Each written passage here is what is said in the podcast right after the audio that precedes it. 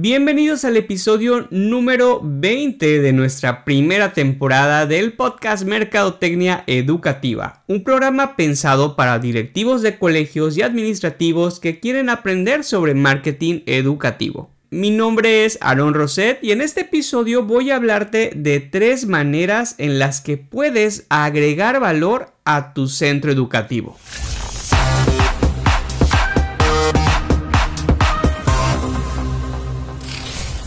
Estas son las tres maneras en que puedes agregar valor a tu institución.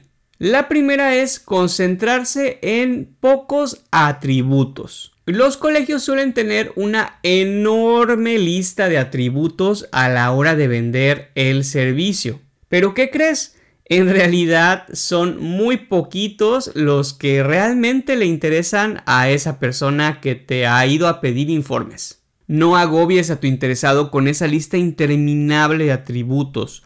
Mejor escúchale, déjale hablar. Escúchalo e identifica qué es lo que realmente está buscando esa persona. Una vez que hayas identificado esas necesidades, esfuérzate en dar ahora sí el argumento de venta, pero enfocado en aquello que ya detectaste. Necesitas descubrir cuáles son los beneficios que realmente le importan a tu comunidad escolar y de esa manera esforzarte en mejorarlos. Mejóralos, amplíalos o llévalos al nivel más alto al que los puedas llevar. Mira, los colegios que quieren ofrecer demasiado a la larga terminan decepcionando porque de tanto que quieren hacer, todo hacen a la mitad y no se concentran en lo que realmente es importante.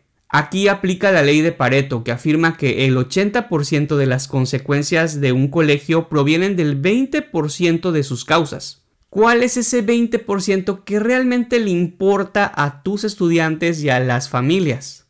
Cuando lo descubras sabrás qué hacer para elevar la satisfacción.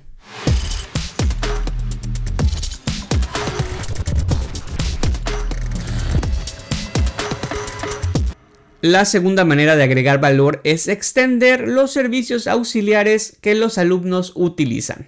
¿A qué me refiero con servicios auxiliares? Es todo aquello que no es directamente parte del servicio pero mejora la experiencia. Por ejemplo, que los baños o sanitarios estén limpios, estén agradables a la vista, que tengas una cafetería ordenada, bonita, áreas de convivencia, un estacionamiento cómodo, todo eso puede mejorar el servicio. No es directamente necesario para dar clases, pero es parte de vivir tus instalaciones. Un error es invertir en mejoras de servicios que casi no se utilizan o que se valoran muy poco, descuidando aquellos que sí tienen un impacto fuerte en la experiencia. Por ejemplo, invertir en el equipamiento técnico de un auditorio cuando antes hay necesidades de mayor urgencia, por ejemplo en los salones de clase. Tienes que indagar con encuestas cuáles son esos servicios auxiliares que el alumno o los padres de familia consideran de mayor importancia y en esos son en los que tienes que invertir.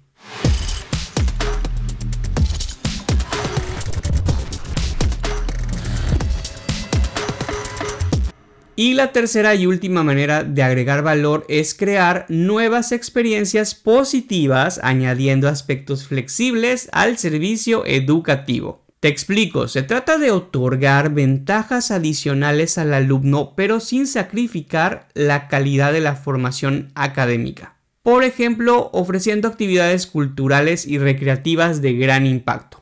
Otra manera de mejorar la experiencia es evaluar de forma regular a los distintos departamentos para determinar qué procesos necesitan optimizarse.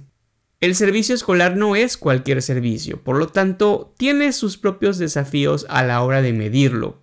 Sobre todo porque al usuario le puede llevar años darse cuenta de la calidad del servicio que obtuvo. Por ejemplo, cuando el estudiante egresa, comienza a trabajar y entonces se empieza a enfrentar a una realidad y va a descubrir si lo que le enseñaron en clase realmente le está sirviendo para esa vida laboral. Llegar a ese momento de decir qué bien me educaron en esta escuela puede tardar muchísimo, pero eso sí, si el servicio es malo, ahí sí te das cuenta rapidísimo. Si tuviste una mala experiencia en un colegio, mira eso, te percatas inmediatamente. Muchas gracias por escuchar este capítulo. Síguenos para recibir notificaciones. Y por favor no olvides visitar www.mercadotecniaeducativa.com. Te encantará toda la información sobre marketing educativo que tenemos para ti.